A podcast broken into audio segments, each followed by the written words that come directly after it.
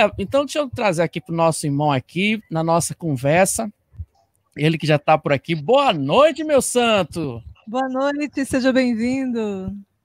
Boa noite, boa noite, Razen, boa noite, a Gessilande, né? Isso. Isso. Então, Deus, Deus nos abençoe nessa noite. É uma alegria é, me encontrar com vocês nessa nesse novo modo de, de vida, né? Porque é, o mundo mudou, o mundo está mudando e é uma bênção estar com vocês, meus irmãos. Uma boa noite a todos que nos acompanham é, aí através do YouTube. Que Deus nos abençoe. Meu santo, que saudade de você, hein? Que saudade. Faz tempo que a gente não se encontra. Pois é, Razen, que saudade. Só lhe vejo é, através das redes sociais, sempre em missão. É, graças a Deus, é, tenho acompanhado um pouco do seu ministério, que Deus possa lhe fortalecer a cada dia, mas realmente faz muito tempo, eu acho que nós nos vimos em 2013 ou 2014, por aí. Rapaz, não entrega a idade da gente, não, não entrega o tempo, não. Exato. É verdade. Acho que foi lá na comunidade, na comunidade Cairóis, né? Quando teve o, o Aviva, se não me engano. É. O, o, Aviva PE. A gente, a gente teve o, o Aviva PE e aí foi um evento muito, muito interessante e muito, muito especial, porque reuniu mais de 30 músicos, bandas do estado, e foi a oportunidade que a gente ampliou o conhecimento do, dos músicos católicos de Pernambuco. Então, foi nesse momento que eu lhe conheci também, e eu não sei se você lembra, mas eu, eu realmente fui muito impactado naquele dia de oração, no, no, na ministração da sua oração. Eu nunca esqueço daquele dia, porque foi, foi um momento muito forte. Assim, Deus falou muito através daquele louvor e daquela oração que você ministrou. É, foi um dia muito especial mesmo. Amém, meu irmão. Eu também tenho boas lembranças daquele dia. Afinal, fui muito bem recebido né, dentro da, da comunidade Cairóis, principalmente por você. Né? Você foi a pessoa que ficou mais esse contato conosco. E eu lembro bem da, da, daquele momento de ministração. Eu, creio, eu acho que eu fiquei por último na, na, na lista, não foi? E isso você, mesmo, você isso mesmo. Lá, Finalzinho, cinco e meia da tarde, quase seis horas já anoitecendo e quase que não dava tempo, porque é, é, a gente programou uma coisa e aí o, o dez minutinhos de cada cantor, de cada banda, quando foi juntando isso, a, o último ministério a se apresentar tinha mais de uma hora de, de, de atraso. Exato. Mas Nossa Senhora Mas, de Deus, né? deu certo. Com certeza. E você, Diogo, como é que você está? Então, é, depois de, de, daquele tempo do que nós nos encontramos, né, muita coisa aconteceu na minha vida. É, é, hoje eu sou seminarista da Diocese de Caruaru, eu estou no terceiro período da teologia, é, graças a Deus, um, um bom caminho andado. É, terminei a psicologia, ainda morando na comunidade, né? A, a minha vida na, na missão da Cairóis foi de 10 anos. Então, eu entrei na Cairóis com 16 e com 26 eu, eu meio que fechei esse ciclo, é, me desliguei da comunidade e aí fui, assim que eu saí da comunidade, eu fui imediatamente já trabalhar e atuar na área da psicologia. E um dos lugares onde eu fui trabalhar foi justamente o seminário diocesano. Então houve todo um meio que uma preparação de um caminho, né? Deus foi foi conduzindo, né? Eu já tinha esse desejo no coração há muito tempo, mas ele estava meio que reprimido. É, eu, eu, quando era criança, tinha vontade de ser padre, é, brincava, encenava como se estivesse numa, numa, numa celebração, mas aí veio a adolescência, veio a vida comunitária de 10 anos de, caminhada e de dedicação àquele projeto da comunidade, e aí o, a vocação é, é, pessoal ficou meio que reprimida. Mas é, Deus sempre usa de, seu, de sua sabedoria e dos seus caminhos, e aí me colocou para trabalhar dentro do seminário. Então, por quatro anos, eu trabalhei como psicólogo lá no seminário, e aí também Deus foi é, trabalhando no meu coração. Olha, Diogo, a gente aqui na tá fazendo essa esse trabalho de evangelização aqui no YouTube, né?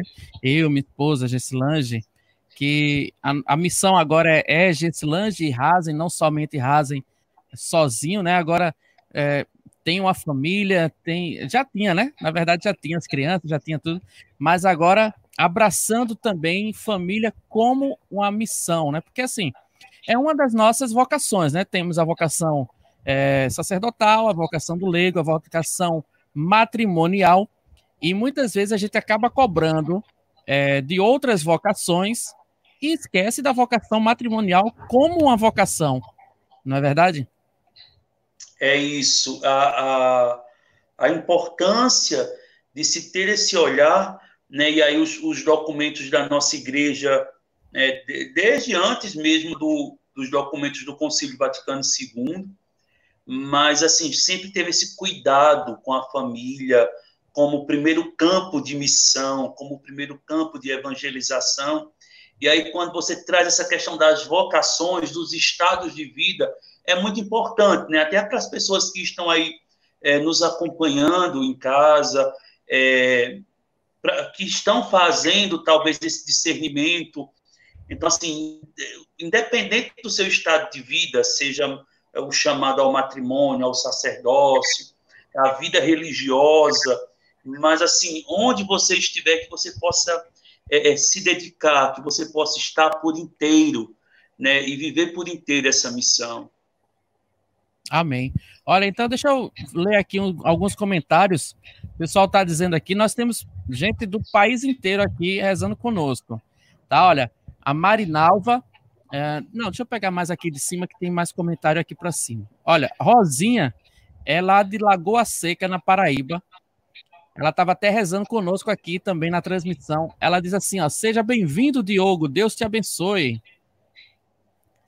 Obrigado, amém, Rosinha. Abraço. Eu, eu, lembro, eu já fui em Lagoa Seca algumas vezes, porque na época da comunidade, é, vocês sabem também que, que tem toda um, uma história aí de missão também dentro da renovação carismática, e aí o campo de evangelização é muito grande, né? A gente, a gente conhece muitos lugares, e aí foi um período que eu conheci muitos lugares, via, viajava, ia formar, pregar, e aí eu conheci Lagoa Seca, um abraço para esse povo, faz tempo que eu, que eu vi esse povo também, viu, Razen? Eu ainda não conheço, né? Estou só esperando esse negócio de pandemia acabar para a gente visitar Lagoa Seca, é, tem aqui o nosso irmão Alex também, que está estudando para ser diácono.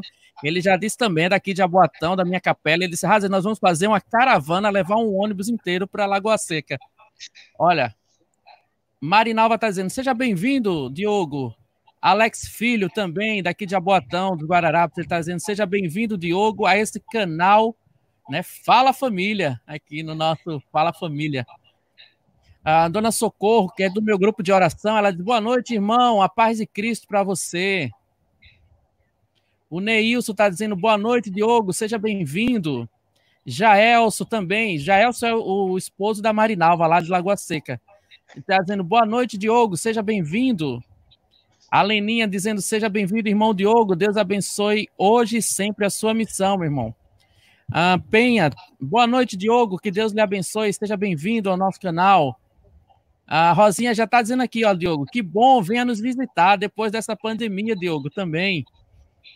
Marisete, seja bem-vindo, Diogo. Olha aí, tá vendo? Vamos fazer uma caravana inteira, Diogo. Então, quando a gente sair daqui de Jaboatão, a gente passa em Caruaru, busca você e a gente vai se embora para Paraíba. É isso, muito obrigado a todos pelo carinho, pela fraternidade.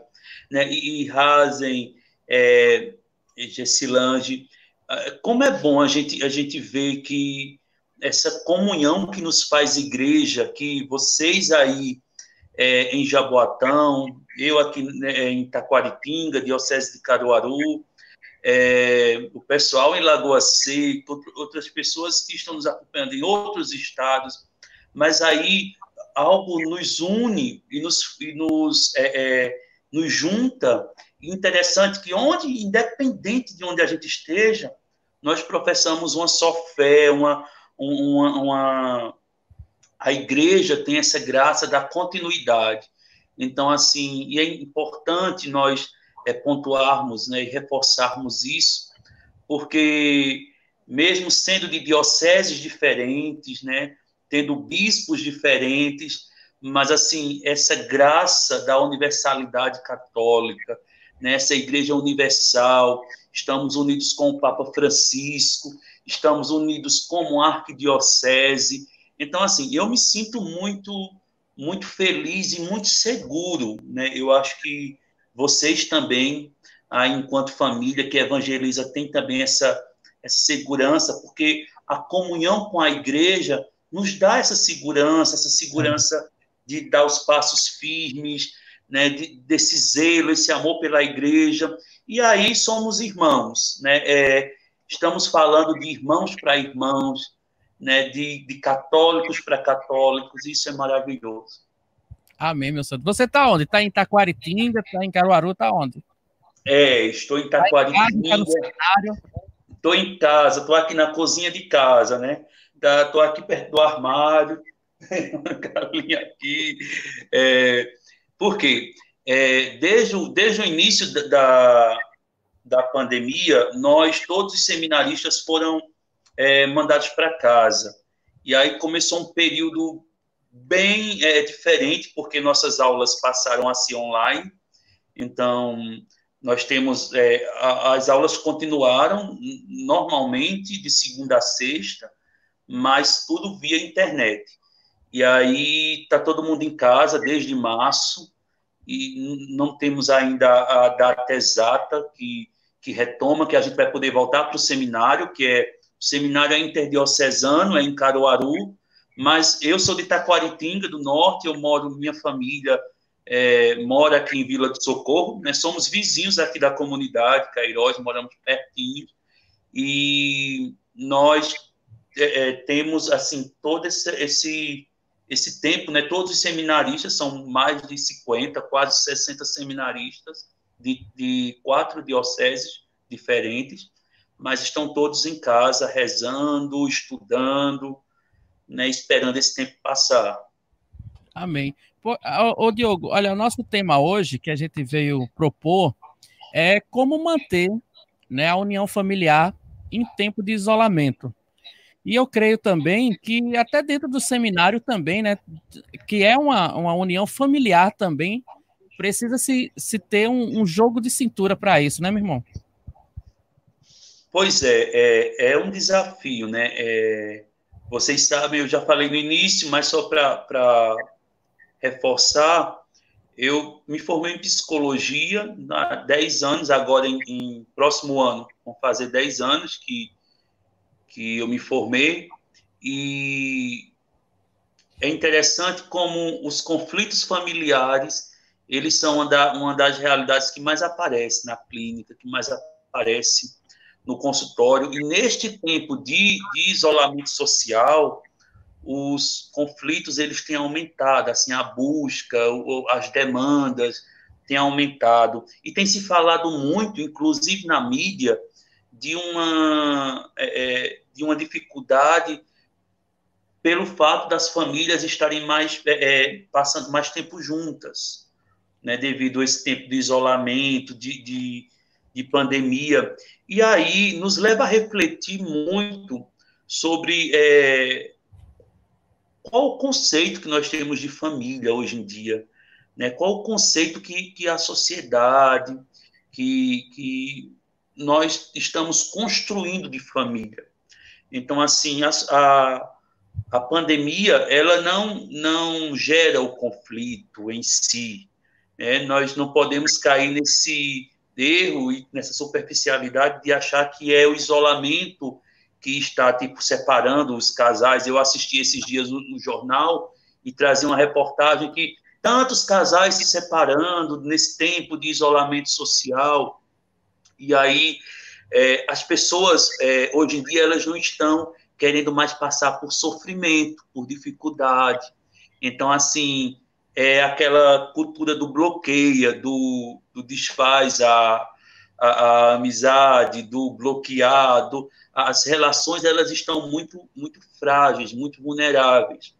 E isso é, é um sintoma, é um sintoma, um adoecimento que infelizmente tem atingido nossas famílias. E aí, trazendo o conceito de família, pode ser uma família como um grupo de seminaristas, uma família é, religiosa, mas, mas especificamente eu estou falando agora de família, é, é, casal, filhos.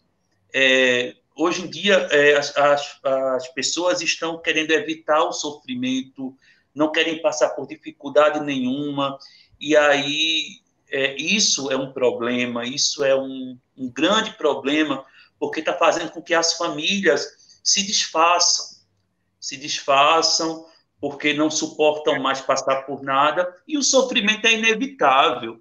Nós precisamos entender que o sofrimento é inevitável. A grande questão, e eu acho que vocês já, já devem ter é, passado por situações e já devem ter lido sobre isso também, estudado, que o sofrimento é redentor, mas as poucas pessoas entendem que o sofrimento é redentor, poucas pessoas olham para o sofrimento como algo redentor, santificador. As pessoas querem logo eliminar o sofrimento, querem logo não sofrer, né? E aí tem aquele conceito de felicidade também equivocado, é como que a felicidade é uma ausência total de sofrimento. E aí não é, não é por aí. Ange? É, exatamente. Ontem nós estávamos conversando aqui com.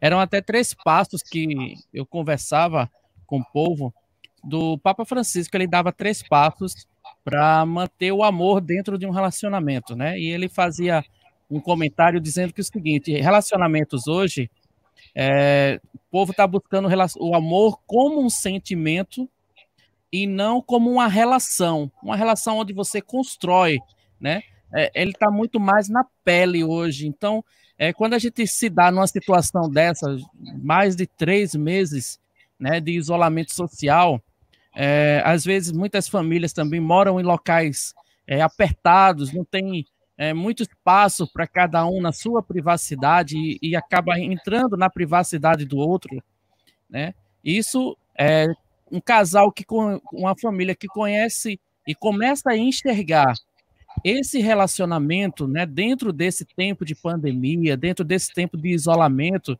e começa a construir um relacionamento até dentro de casa, né, porque assim, muitas vezes também tem, como você bem colocou, Ilange, é, de famílias que não suportam-se mais conversar dentro de casa. O pai não conversa mais com os filhos, a, a, a esposa já não conversa mais com, com o esposo, e aí acabam entrando em atritos, né? Acaba se entrando. Ou eu estou falando besteira, Diego?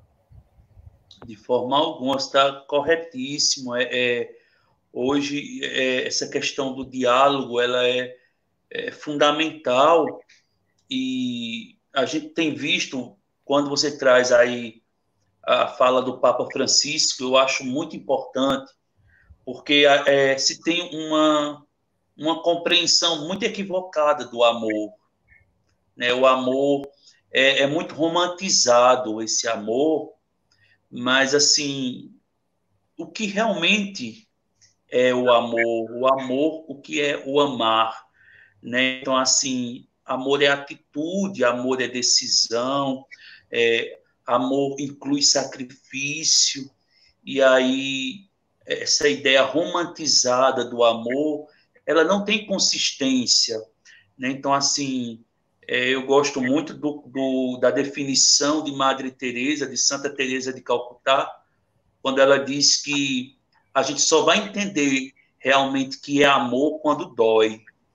Né? E aí, para ser amor, tem que doer. E por que, que ela fala isso? Porque ela, ela traz que o amor custa. Né? O amor sempre custa algo.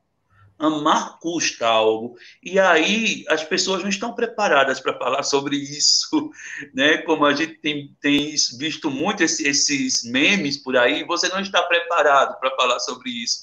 Quando a gente vai falar de amor, de amor que dói, pessoas, não, não, amor é só felicidade, é só, não, mas o amor custa algo. E aí nós precisamos entender que é, essa, esse dar esse passo de encontro ao outro, muitas vezes custa, custa quebrar o orgulho, custa quebrar uma, uma, uma vaidade, um fechamento. Então, alguém tem que dar o primeiro passo. Né? É, eu lembro muito de um livro que eu li, é, não sei se vocês já pegaram nesse livro, mas acho que a maioria dos carismáticos, no início da caminhada, já leram Padre é, Ali, acho que era ali, que é Quem Tem Que Mudar Sou Eu, o nome do título. Era um, um livro vermelho, feito um caderninho. E eu lembro muito desse livro, porque ele serve tanto para a questão de, de, de, relacionamentos homem mulher, mas também para todo tipo de convivência. E, e, o padre começava indagando isso. É, alguém tem que dar o primeiro passo. Quem tem que mudar sou eu. Então, assim, não é esperar que o outro mude, não é, não é esperar que o outro dê o passo, mas quem tem que dar o passo sou eu. Aqui no nosso, no nosso canal, na nossa live, nós temos irmãos que estão começando o relacionamento, né? É, estão com poucos meses de namoro. Nós temos aqui gente que é, está noivo.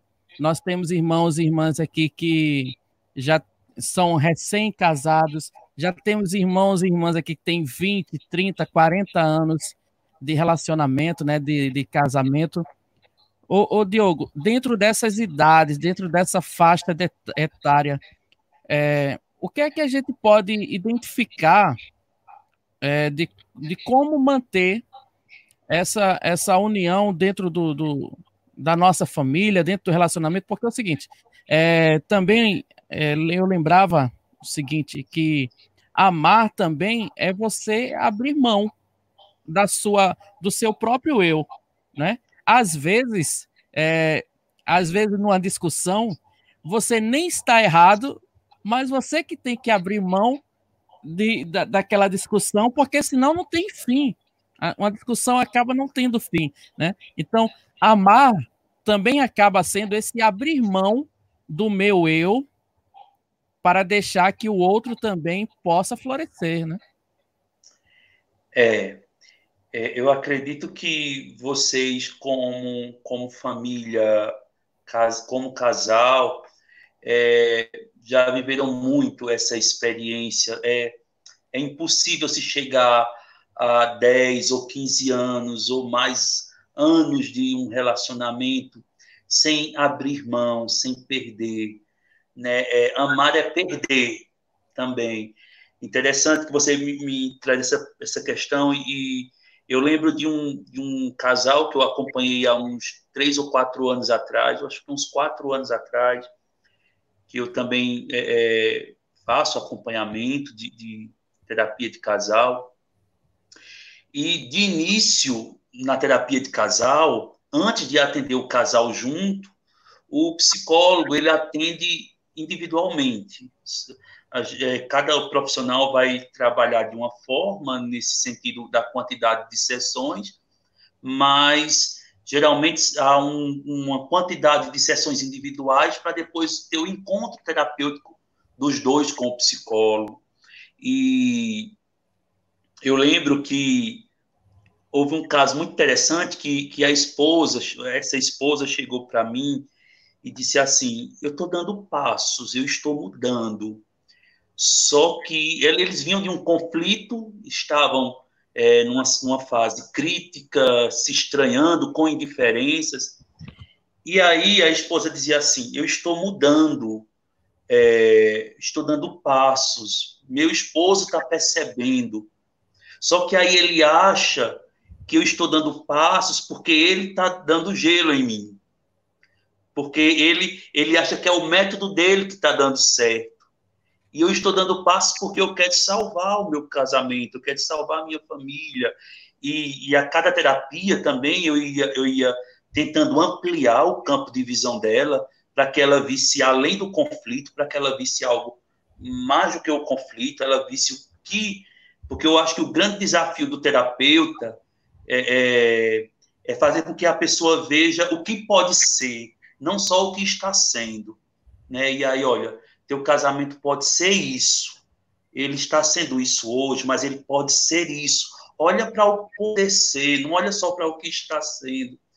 E eu lembro que ela dizia assim: é, eu tô com muita raiva, eu tô muito chateada, e eu, tô pensando em não dar mais passo nenhum, porque ele tá achando que, que é, é fruto do método dele, que é porque ele tá dando um gelo e tá dando certo.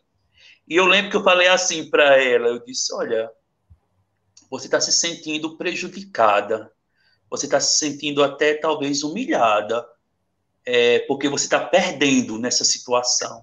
Ela, é, eu estou perdendo sim, porque não é, por, não é ele que está conseguindo, não. Eu disse, tudo bem, mas está perdendo hoje para você ganhar amanhã. Deixa ele achar que é resultado dele. Né? Deixa ele ganhar. Você sabe o que você está fazendo. Você sabe de, do, do, passo que você está dando. Tem muito isso no, nos conflitos de relacionamento. Assim, tem muita disputa né, tem muita briga de egos às vezes, né? O, o esposo que não quer ceder o orgulho, a esposa que não quer. Então, aquele que é mais humilde, ele vai conseguir é, colocar mais tijolos nesse, nessa construção. E aí eu lembro que ela disse, eu, eu vou tentar. Eu disse, perda. Não, não tenha medo de perder. Porque eu, eu acredito que a, o grande giro que, que se dá, que transforma uma relação, é quando se abre mão desse medo de perder. Eu estava vendo um programa e o, o apresentador estava até dizendo assim: é, só existe uma forma de acabar com a guerra, perdendo-a. Só existe uma forma de acabar uma guerra, porque é perdendo ela. Pronto. É como você bem colocava. Deixa, deixa o outro ganhar, né? deixa o outro ganhar, porque, como você bem colocou, é, perde hoje e começa a enxergar lá na frente. Achei muito interessante o que você falou isso. Não fique olhando somente no que o seu relacionamento está, mas o que ele pode ser. Né? Olha que aprendizado bacana a gente pega para hoje à noite. Não fique em casa você olhando, talvez muita gente esteja assistindo a gente agora, esteja nessa situação também, não é, Diogo? esteja nessa Sim. situação também, não fique olhando somente no que o seu relacionamento está agora. Pense no que ele pode ser. E nisso, como o Diogo bem colocou, não faz, não, não tem problema algum você perder agora. Perde agora para ganhar lá na frente. Foi o que aconteceu com Jesus quando se entregou na cruz. Para muitos, ele perdeu naquele momento. Três dias depois, ele surgia vitorioso ele ressurgia vitorioso. A vitória vem né, pela cruz, a vitória vem pela dor, como você bem colocou. Olha, a dona Socorro, Diogo, está dizendo aqui nos comentários: eu hoje fiz 35 anos de matrimônio e agradeço meu bom Jesus por tudo que ele fez por mim e meu esposo. E até hoje somos muito felizes, graças a Deus. Olha só que legal. Olha aí, parabéns, parabéns. 35 anos é, um, é uma vida, né? É, um, é, uma, é uma história, é uma estrada já caminhada. E olha, quando se falou já assim, 35 anos de um casamento, muitas pessoas já se espantam, porque isso está se tornando incomum, né? E aí é algo que a gente precisa é, é pensar isso, né? Esse, esse é, esses valores, eles precisam ser resgatados, né? Então, assim, é, essa, essa inconsistência no, nos relacionamentos, justamente porque as pessoas, eu, eu trabalho muito com um teórico chamado Victor Frankl, né? porque dentro da psicologia tem uma vasta é, é, uma vasta opção de, de, teóricos. Então, tem gente que trabalha com Freud, tem gente que trabalha com Carl Rogers. Eu trabalho com um teórico chamado Victor Frankl. E aí, desde que eu li o primeiro livro de Victor Frankl, eu me encantei porque ele fundou a logoterapia, que é uma abordagem da psicologia que ela trabalha a partir do sentido da vida. E Victor Frankl, ele foi, ele foi preso no campo de concentração, ele é, é, é judeu, né, de pais judeus, e, e ele foi preso no campo de concentração e sofreu muito, passou por quatro campos de concentração, perdeu a família, é, é, saiu vivo, mas é, perdeu os entes queridos, enfim.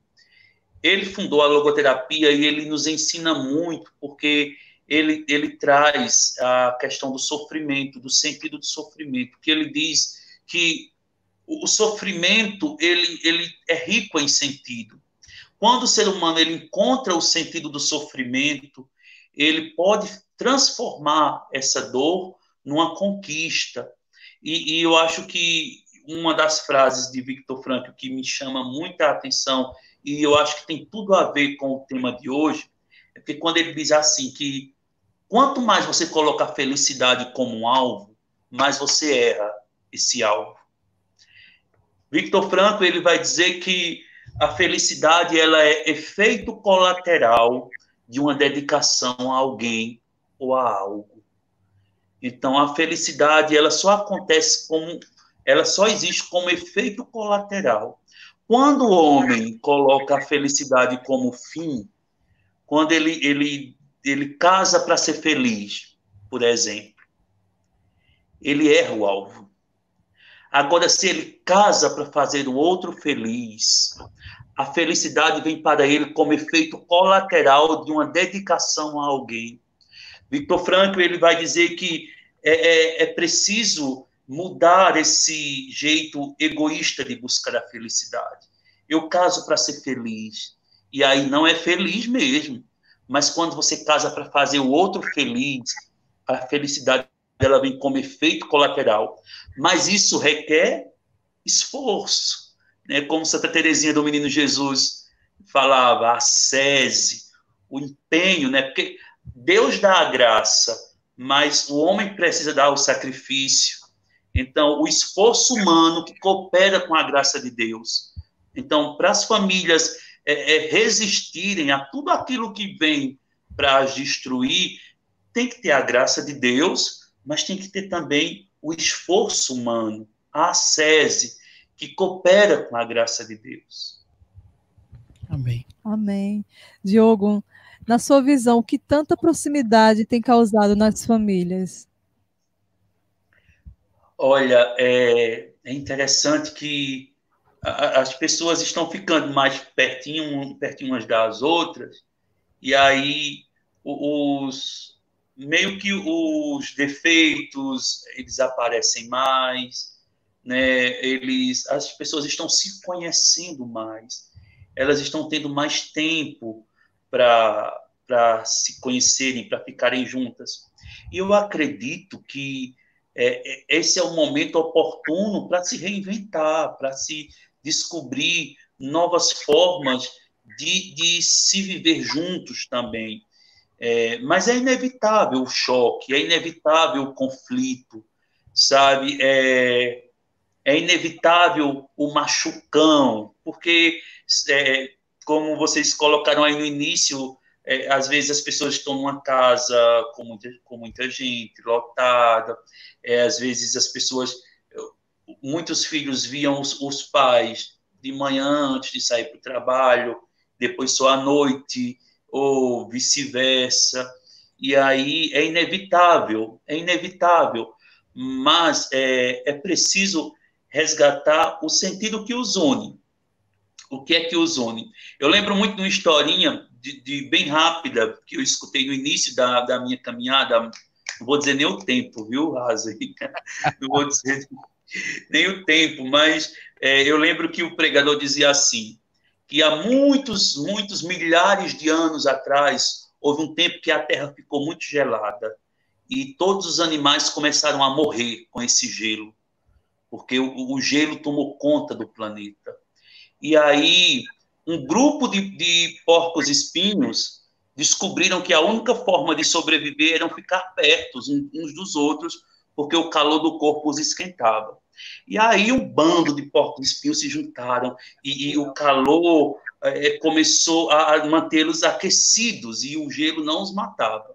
Só que, ao mesmo tempo, os espinhos começaram a furar uns aos outros. E aí esse pregador dizia assim: se viu de longe os únicos animais vivos na Terra, aquecidos, porém sangrando. É, era a única forma deles sobreviver. Eu lembro muito dessa história, eu acho que ela tem muito a ver com o momento de hoje, porque é, somos como porcos espinhos. Temos nossos espinhos, mas precisamos estar juntos e para nos aquecer, para sobreviver. E eu lembro que o pregador dizia que eles precisavam encontrar uma forma que se machucassem menos, que se encaixassem de um jeito que sofressem menos. Repito, o sofrimento é inevitável. Ninguém vive sem sofrer. Agora, a gente pode sofrer menos. A gente pode é, encontrar uma forma de viver mais confortável dentro dessa casa, passando por esse momento, mas sem esquecer que, apesar dos espinhos, é na família que eu me esquento, que eu me livro desse gelo ou desse vírus, né, trazendo para a nossa realidade de hoje. Isso me lembrou também uma história, uma história do, é uma história até judia ela, de que um homem morreu e foi ao inferno e lá quando ele chegou encontrou uma mesa cheia de comida pessoas sentadas na mesa, todas com fome, mas e todas choravam, porque o cotovelo deles eram para cima. Então, assim, eles não conseguiam pegar a comida e levar à boca. Tava cheia de comida, todo mundo chorando, porque os cotovelos eram para cima e ninguém conseguia comer. Esse mesmo homem foi arrebatado até o céu, teve a mesma visão e lá, na, no, quando ele chegou no céu, tinha uma mesa idêntica àquela que ele viu no inferno. As pessoas também tinham os cotovelos virados para cima, só que cada uma pegava a comida e colocava na boca da outra, e todos se alimentavam. Assim deve ser nossas famílias também, né? Pois é, é preciso buscar modos é, meios que a gente possa é, sobreviver. Então, assim, por isso que é importante usar o recurso da criatividade, né? Eu tenho trabalhado muito isso com as pessoas que eu acompanho, é, a questão da criatividade, como, como nós podemos é, usar desses. Eu tenho visto tanto exemplo positivo eu, eu, é, esses dias uma, uma das meninas que eu acompanho, né, que faz terapia comigo, disse: é, Olha, eu, eu consegui compor uma música nessa pandemia. Eu disse: Que coisa boa! E aí, tipo, pessoas que têm conseguido escrever, que têm é, feito é, é decoração. Então, assim, pessoas que têm criado é, negócios, empresas, fundado até empresas feito microempresas. Então, assim, o momento é oportuno para criar, o momento é oportuno também para para usar desses valores criativos, para aguçar a criatividade. Então, assim, tem, tem muita coisa boa surgindo também nessa, nessa pandemia. Uma das coisas, por exemplo, é essa, essa oportunidade desses encontros virtuais, né? Então, assim, é, graças a esse momento, nós estamos podendo se encontrar, é, é, encontrar tantas pessoas queridas é, através das lives. Então, assim, é um momento oportuno também de, de criar coisas novas. Esse era o, é o próximo pensamento que eu ia trazer, que a gente ia trazer, era justamente isso. Depois, quando passar esse momento de pandemia, o que nós podemos tirar de bom, né? O que é que de bom vai ficar no nosso relacionamento familiar? É, é, algumas pessoas, eu penso que algumas pessoas é, irão crescer muito, irão amadurecer muito, outras não. Né? Infelizmente, é, tem pessoas que são muito inerentes, são muito é, é, é, insensíveis a tudo que acontece. Então, assim, nem todo mundo vai sair transformado desse momento. Nem todo mundo. Nós não podemos. Seria muito bom se todo mundo aprendesse uma lição e saísse desse, desse momento transformado, mas não. Tem pessoas. Eu lembro muito da, da, do Evangelho, né? Tem, tem pessoas que, que são perdoadas, mas não aprendem a perdoar. Tem pessoas que são é, é, é, socorridas, mas não conseguem socorrer. Por mais que tenham alcançado e experimentado a misericórdia, mas não conseguem ser misericordiosos.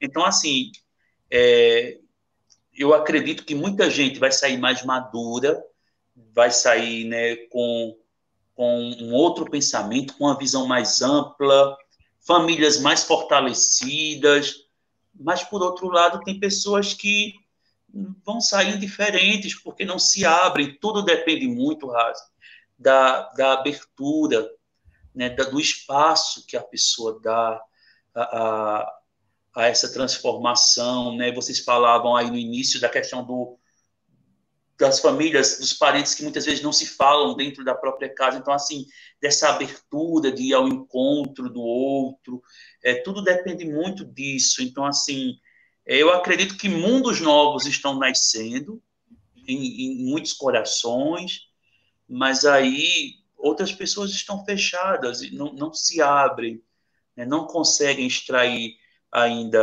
o, o, valor desse momento. Verdade. Deixa eu trazer alguns comentários aqui. Os irmãos estão comentando aqui. Olha, a, o Jael está dizendo assim: ó, no mês de abril nós fizemos 16 anos de casados. Olha que bênção. Parabéns. A dona Socorro ainda está dizendo aqui: ainda agradeço a Deus pelos meus lindos filhos, que são uma bênção para nós. Ô, oh, glória! A dona Socorro é uma bênção de Deus. Leninha está dizendo assim: ó, já ouvi essa história, Diogo. Entendemos que o amor requer sacrifício. Pois é. O Neilson dizendo também assim: ó, humildade e renúncia tem que ter no relacionamento para os dois andarem juntos e superar qualquer obstáculo que vier a acontecer na vida dos dois. Maria do Carmo da Silva está dizendo: tento manter minha família igual essa história, uns ajudando outros, familiares e amigos. E a Penha ainda diz aqui: em dezembro nós vamos fazer 33 anos de casados. Olha só que maravilha. Bendito é seja Deus. É uma bênção.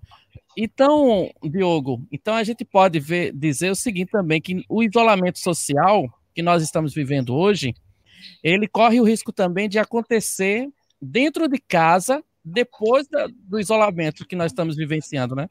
Ou seja, é, estamos vivendo tão perto um do outro, e quando não se tem esse diálogo, então isso pode até se estender para depois, né? Causando até um trauma, né?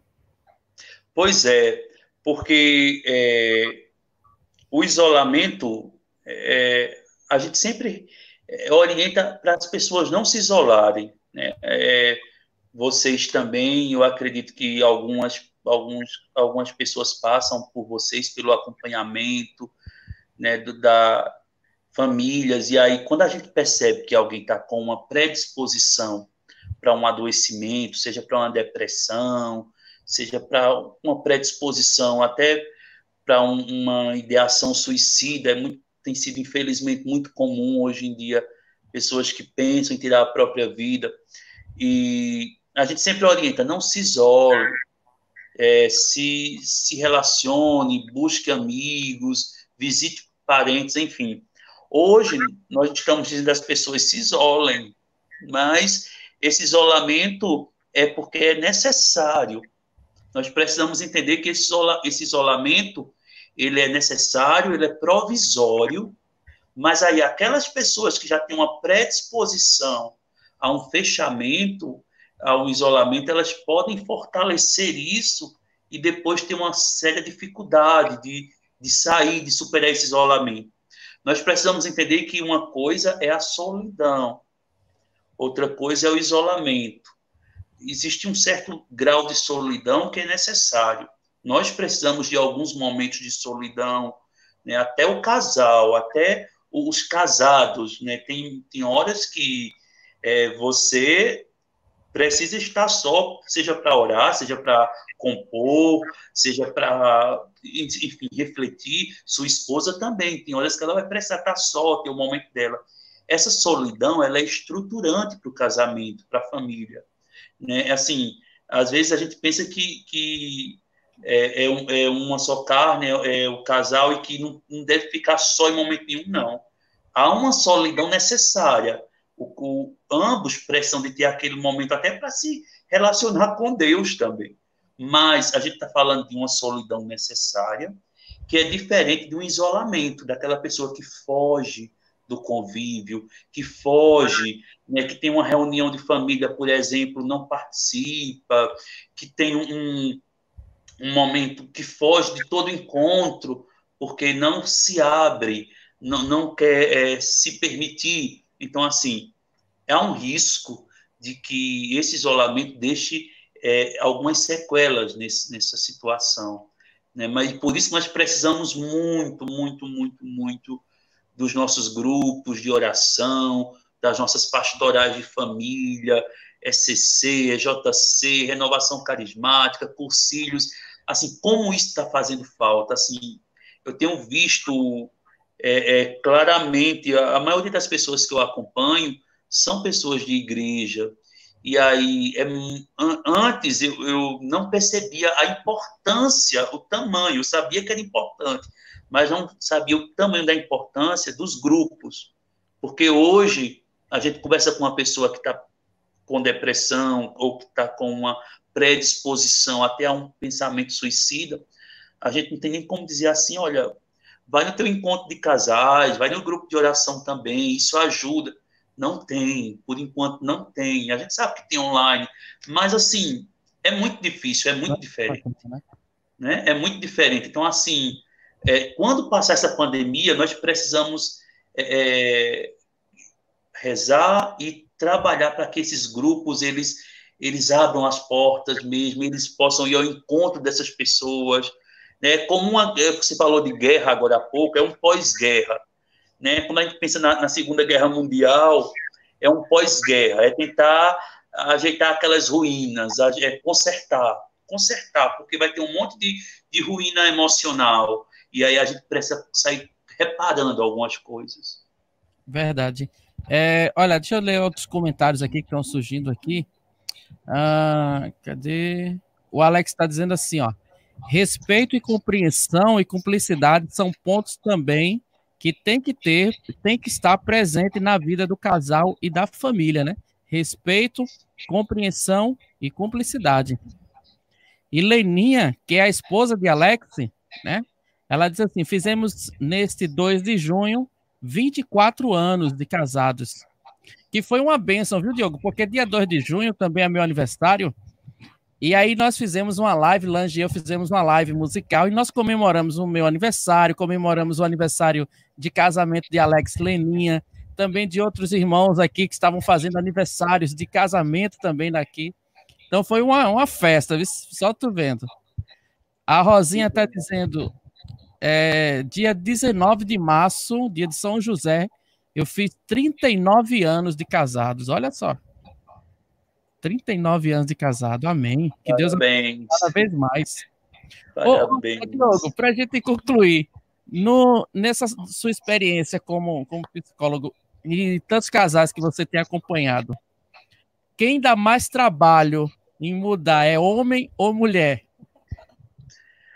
Rapaz, eita que pergunta, tá vendo, Lange? É, é Agora ele me colocou numa sinuca de bico, porque é, é uma pergunta difícil.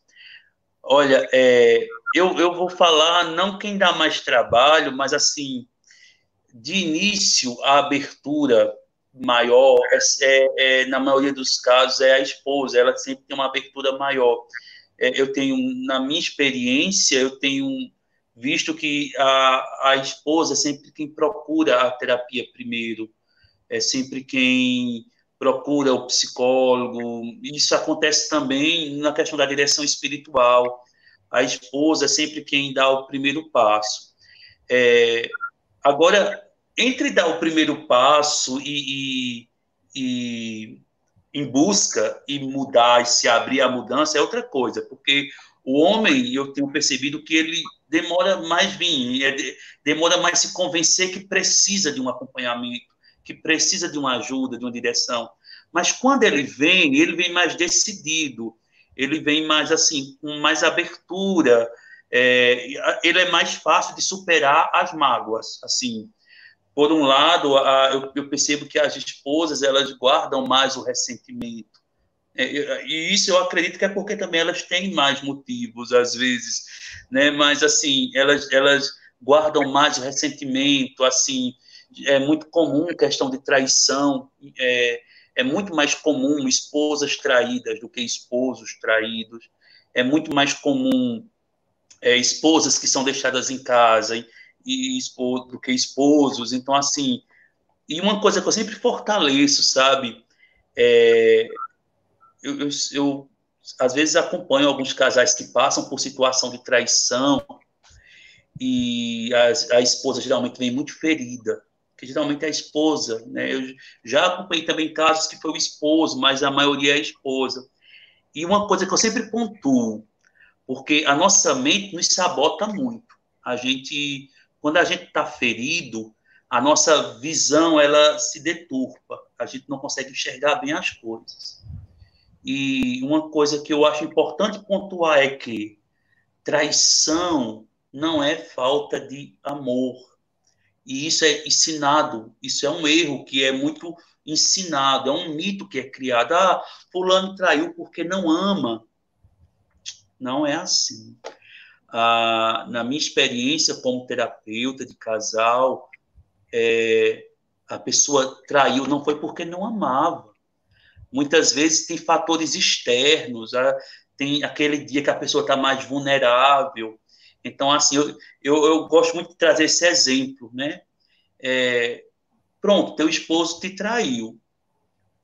Ele trai, te traiu tal dia, né? Porque a esposa, ela lembra bem direitinho. Foi dia tal, hora tal, tal, tal, tal, tal, tal. É, eu disse, certo.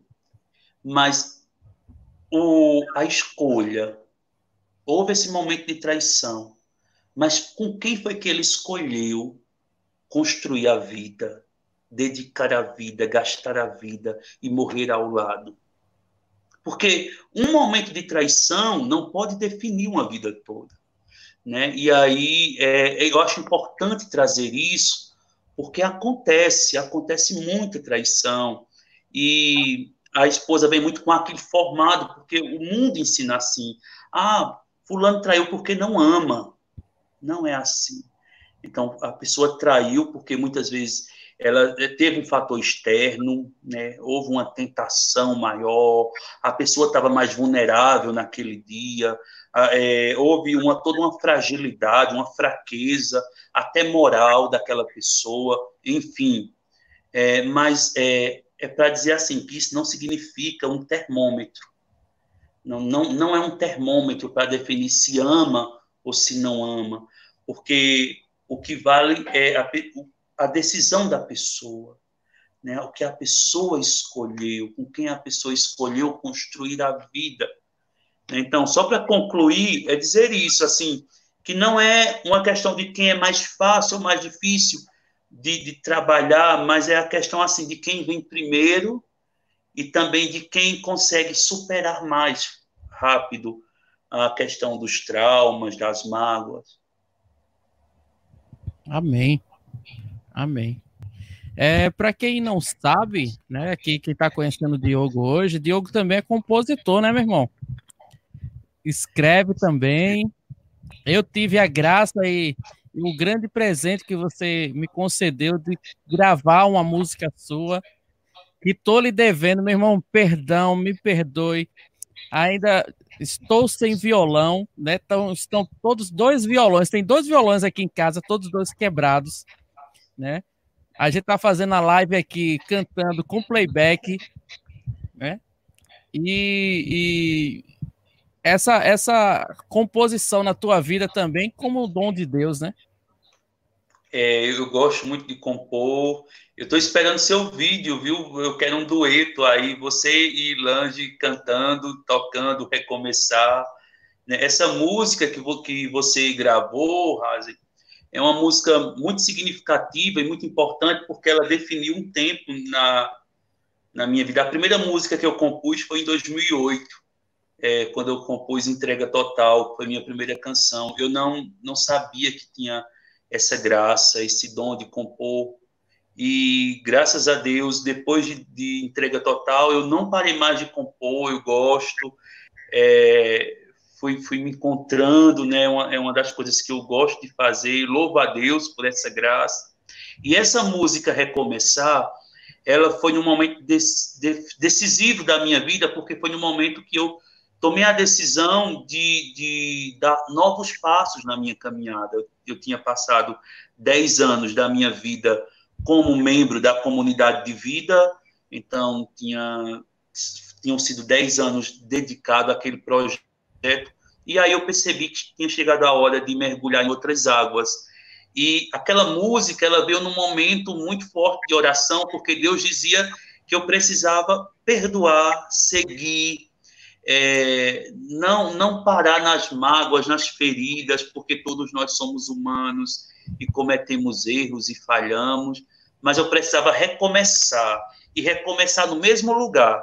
E esse mesmo lugar é a igreja, porque é, muitas pessoas, quando saem de, de uma comunidade, de um convento, de um seminário, ela, de um grupo de oração, elas ficam, é, é, às vezes, distantes da igreja, ou às vezes mudam de religião, né? e aí é importante a gente entender que, que a igreja ela é maior que o meu grupo de oração. A igreja ela é maior do que a minha comunidade a igreja é maior do que o meu padre, eu posso estar ferido com o meu padre, mas a igreja, ela é mãe do meu padre e é minha mãe também. Então, assim, eu preciso ter essa compreensão para que eu não saia é, ferido com a igreja, porque eu me feri com um irmão que é filho dessa igreja também e miserável como eu também. Então, assim, amo essa música, fiquei muito feliz e honrado quando você gravou, né? Tem o CD aqui guardado, tá aqui é, é, eu guardo todos os CDs que, que os irmãos de caminhada gravam alguma música minha e estou esperando o vídeo, viu? Seu e de Lange. Se é, você... rezando, e faça uma oração no vídeo, viu? Porque as pessoas têm mandado os vídeos no, no projeto Compor a Vida, e eu já disse, rezem, faça uma oraçãozinha no, no, no vídeo também, não coloque só a música, não. Essa canção, ela trouxe é, muitos testemunhos, sabe? Eu escutei muitos testemunhos com essa música. Nós escutamos, né? Muita gente chegou para a gente e testemunhou muitas graças que alcançou ouvindo essa canção. E também ela cabe muito certo também, Diogo, no nosso tema de hoje, dentro de casa, dentro da família. E se você me permite cantá-la, né, com playback hoje aqui, né? Vamos cantar, Lange? Vamos cantar então. Deixa eu soltar aqui pra gente. Pra quem não conhece, essa música é do Diogo, gente. Tá lá no meu CD, ele é a girar. Olha, a Leninha tá dizendo, tá no CD, ele é a girar.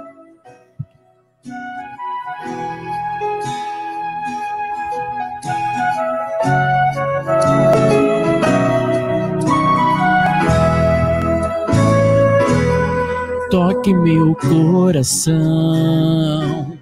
faz um milagre, pois a graça do perdão é o maior milagre.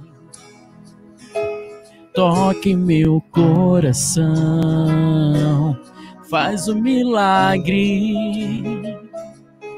pois a graça do perdão é maior milagre amar quem me traiu, abraçar quem me feriu, recomeçar do mesmo lugar. Amar quem me traiu, abraçar quem me feriu, recomeçar do mesmo lugar. E nós pedimos o auxílio do Senhor sempre em nossa vida. Vem em auxílio, Senhor. Vem, Santo Espírito de amor. Batiza-me, inflama-me, sozinho eu não consigo. Vem em auxílio, Santo Espírito. Vem em auxílio, Senhor. Vem, ó Espírito de amor. Batiza-me, inflama-me, sozinho eu não consigo. Vem em auxílio, Santo Espírito. Senhor, que o Senhor possa vir em nosso auxílio nas nossas fraquezas. Entender, Senhor, que sem Ti nós não podemos, que nós não conseguimos. Ajuda-nos, Senhor. Precisamos sempre de Ti. Amar quem me traiu, abraçar quem me feriu, recomeçar do mesmo lugar Vem abraçar quem me traiu, abraçar quem me feriu, recomeçar. Do mesmo lugar, nós pedimos sempre a Ti, Senhor, vem nosso auxílio, vem em auxílio, Senhor. Vem, ó Espírito de amor batiza-me, inflama-me, sozinho eu não consigo. Vem em auxílio, Santo Espírito, peça conosco.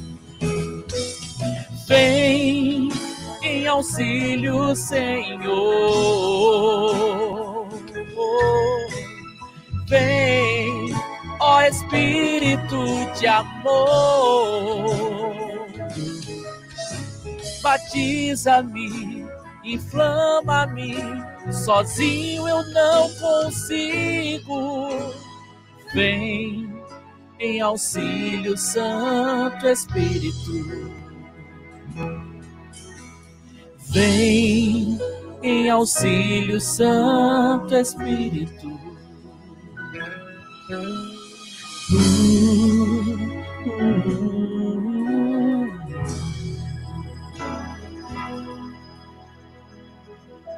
Muito obrigado, meu irmão, por esse presente de você, que você me concedeu de, de gravar essa composição sua, viu? Bênção de Deus, que bom. Fazia tempo que eu tinha ouvido é, é muito bom, né? Vem, vem, uma, um, vem um filme na minha mente, vem as lembranças do.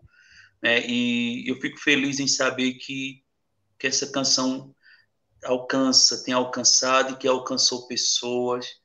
Né? É, é, acho que é a finalidade, a gente compõe, prega, reza para tentar levar Jesus, levar ao céu, levar a evangelização as pessoas e, e eu louvo a Deus também por sua vida, pela vida da Lange, por essa família que vocês formam, né? É, que bom que tem esse casal vivo ah, na nossa igreja que está aí evangelizando, incansável. É, isso é maravilhoso. E continue cantando, recomeçar, porque eu sinto assim que tem, tem músicas que precisavam ser gravadas por aquela pessoa, né? Eu sinto que essa música precisava ser sua, precisava ser gravada por você, porque é, é, é, é uma música para que se encaixa muito, você disse certo, se encaixa muito no tema de hoje, se encaixa muito na realidade das famílias. É uma música para realmente curar Deus usa como um instrumento de cura mesmo nas feridas familiares mesmo, né? Então, assim, amar quem, quem traiu, abraçar quem que feriu, né? Quantas vezes a gente tem que abraçar alguém que nos fere, que nos trai, que nos machuca. Então, é isso, meu irmão, e estou muito feliz de, de, estar essa noite com vocês, estou é, imensamente feliz, é, é bom, é, quebrou um pouco o ritmo da minha quarentena, né? Aula toda noite e hoje foi grupo de oração, partilha, que bom. Amém. Mais uma vez